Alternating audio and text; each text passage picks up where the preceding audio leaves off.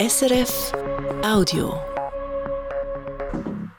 Das sind die Informationen aus der Zentralschweiz mit dem Miriam Eisner am Mikrofon. Der Kanton Luzern will die Rüsse so ausbauen, dass es bei Hochwasser weniger Überschwemmungen gibt. Es ist ein Jahrhundertprojekt. Für das müsste aber am Ufer entlang Wald gerodet werden und auch Landwirtschaftsland ging verloren. Darum gibt es Widerstand von Grundeigentümern. Die haben vor Gericht jetzt aber einen Einschauer gemacht, David Kunz. Das Kantonsgericht hat in dieser Sache ein Urteil gefällt. Für das Projekt ist das ein Zwischenschritt. Im Kern geht es um die Enteignung von vier Grundeigentümern. Kurz zusammengefasst braucht es nämlich Land, damit die Reuss verbreitert werden kann und dass es Platz gibt für dem. Konkret braucht es für das etwa 32 Hektare sogenannte Fruchtfolgeflächen, also gutes Landwirtschaftsland. Die Regierung will die Grundeigentümer enteignen. Vier davon sind dann aber vor Kantonsgericht. Und das hat dann ihre Beschwerden jetzt aber abgelehnt. Und mit was für einer Begründung? Ja, es sagt, das Reus-Projekt sei angemessen und verhältnismäßig. Jetzt, was heißt das? Das Gericht schreibt, die Enteignung sei nötig, weil nur diese Flächen in Frage kämen. Das Projekt sei ja an Flusslauf gebunden. Das ist das Erste. Als Zweites findet das Gericht, das öffentliche Interesse am Hochwasserschutz und auch an der Revitalisierung sei wichtiger als das private Interesse dieser Landeigentümer. Und da gibt es noch einen dritten Punkt. Die Fruchtfolgeflächen die werden kompensiert. Sie gehen also nicht verloren für die Landwirtschaft. Jetzt haben Sie am Anfang ja gesagt, das sei nur ein Zwischenschritt. Was heißt das genau? Also einerseits könnte die Grundeigentümer das Urteil als Bundesgericht weiterziehen. Es ist also noch nicht rechtskräftig. Und andererseits sind gegen das Projekt noch Beschwerden von sechs Umweltverbänden hängig. Die sind seit letztem Jahr schon beim Bundesgericht. Die Verbände finden, das Projekt sei veraltet und zu wenig naturnah. Mit dem Urteil vom Kantonsgericht jetzt ist der Kanton aber äh, einen Schritt weiter, bis das 345 Millionen Franken teure Projekt könnte realisiert werden, dürfte es aber bis ins 2035 gehen. Der David Kunz über das Hochwasserschutzprojekt vom Kanton Luzern an der Rüss. 15 Jahre ist es her, seit die Stadt Luzern und Litau miteinander fusioniert haben. Jetzt endlich soll es eine gemeinsame Bau- und Zonenordnung BZO geben. Die liegt auf dem Tisch, aber genau die lehnt jetzt die Baukommission vom Luzerner Stadtparlament ab. Der Grund? Die Baukommission ist unter anderem nicht einverstanden, wie der Stadtrat die Verdichtung vom Wohnraum festlegt. Sie hat wegen dem schon ein unabhängiges Gutachten machen das hat die Baukommission aber nicht beruhigt. Sie sind immer noch überzeugt, dass die BZO in diesem Bereich nicht verhebe, sagt Rieska Thomann, der Präsident der Stadt Luzerner Baukommission. Die Baukommission hat festgestellt, dass die neuen Dichtebestimmungen, wie sie der Stadtrat äh, vorschlägt, äh, in verschiedenen Gebieten dazu führt, dass weniger dicht gebaut werden kann das heißt, auf dem gleichen Grundstück kann in Zukunft weniger Wohnraum entstehen als bisher. Und das ist aus Sicht der Baukommission äh, eine falsche Entwicklung. Und das entspreche nicht in der Zielsetzung der Stadt Luzern. Darum weist die Kommission die Bau- und Zonenordnung ab.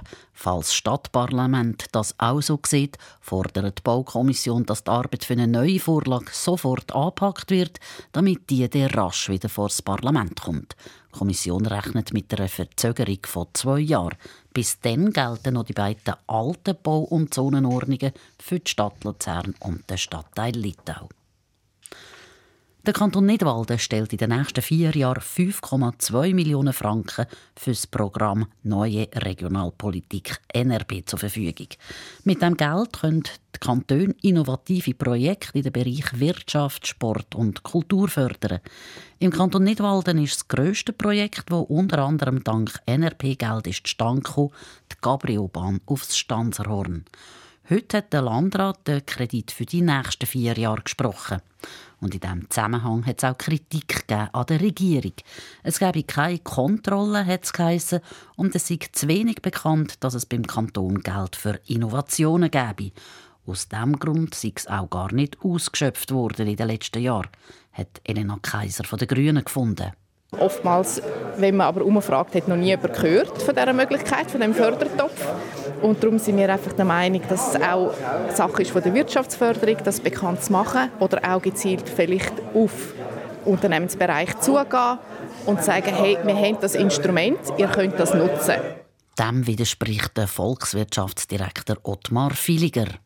Wir haben in der letzten Periode so viele Projekte wie noch nie, aber es sind eben im Durchschnitt kleine Projekte gewesen und auch die sind sehr geschätzt worden.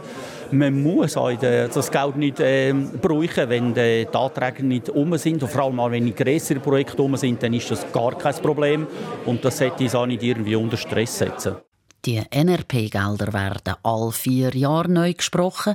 Die Hälfte zahlen Kantone und die andere Hälfte übernimmt der Bund. Gerade heute hat auch der Kanton Luzern informiert, wie viel Geld für NRP-Projekte um ist die nächsten vier Jahre. Es sind 17,5 Millionen Franken.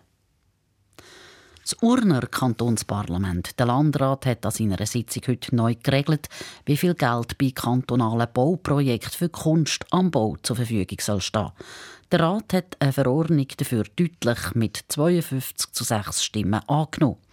Neu können zwischen 0,35 und 1 Prozent der Bausumme ausgegeben werden, wenn Neubauten oder Sanierungen anstehen. Höchstens aber 200.000 Franken pro Projekt. Der Antrag aus der SVP, die Obergrenzen auf 100.000 Franken zu halbieren, hat das Parlament abgelehnt. Dafür hat es beschlossen, dass gar kein Kunst am Bauprojekt in Auftrag gegeben werden, wenn dafür weniger als 50.000 Franken zur Verfügung stehen. Das Zuckerindustrieunternehmen Bossart hat im Geschäftsjahr 2023 deutlich weniger Gewinn gemacht als das Jahr vorher. Der Konzerngewinn ist laut einer Mitteilung mit 77 Millionen Franken mehr als ein Viertel kleiner. Der Umsatz ist retour auf gut 1 Milliarde Franken. Die Bossart, die auf Verbindungstechnik und Logistik spezialisiert ist, hat zu spüren bekommen, dass die Nachfrage zurückgegangen ist am meisten zu Asien, aber auch im wichtigsten Markt zu Europa. Wie das Geschäft das Jahr weitergeht, das sei aus heutiger Sicht schwer zu sagen, schreibt Bossart. So viel für einen Moment vom Regionaljournal Zentralschweiz. Unsere nächste Sendung hören Sie wie immer wieder am halb sechs hier bei SRF 1. Das war ein Podcast von SRF.